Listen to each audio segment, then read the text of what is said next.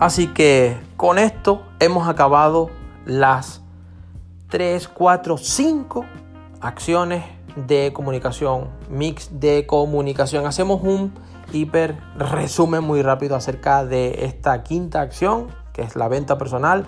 Hemos dicho que es a largo plazo, es interpersonal, te comunicas directamente con el consumidor para hacer la venta, es decir, creas relaciones, interacción y mayor respuesta.